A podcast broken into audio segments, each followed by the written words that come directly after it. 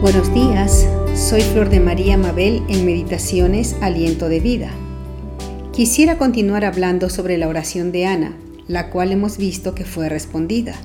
Vimos que Ana derramó su alma ante el Señor contándole lo que la afligía.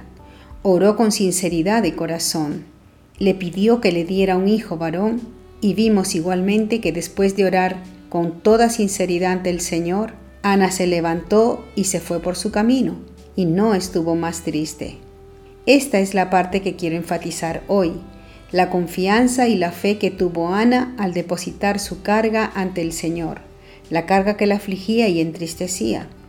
Es como si Ana hubiera pensado, voy a ir ante Dios en este momento y le contaré mi situación y mi tristeza. Yo sé que Él me oirá y que solo Él puede solucionar mi problema, porque para Él no hay nada imposible. Ella confió en que Dios le escucharía y le concedería lo que le pidió. Es más, hizo un trato con él, oró y confió. Dice en Hebreos 11:6, pero sin fe es imposible agradar a Dios, porque es necesario que el que se acerca a Dios crea que le hay y que es galardonador de los que le buscan. Ana creyó que Dios estaba presente y tuvo fe en que le concedería lo que estaba pidiendo.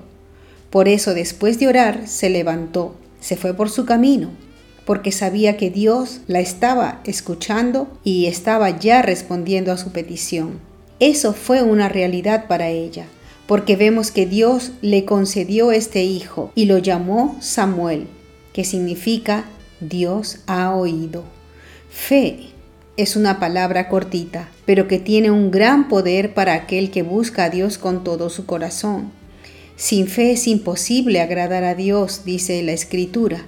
Y cuando leemos y vemos en la Biblia los milagros que se hicieron, vemos que estos se realizaban a personas que tenían fe, dijo el Señor Jesucristo en Mateo 17:20.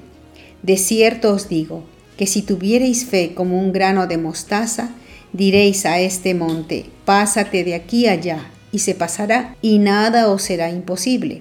Y en Marcos 11, verso 24 dice, Por tanto os digo que todo lo que pidiereis orando, creed que lo recibiréis y os vendrá.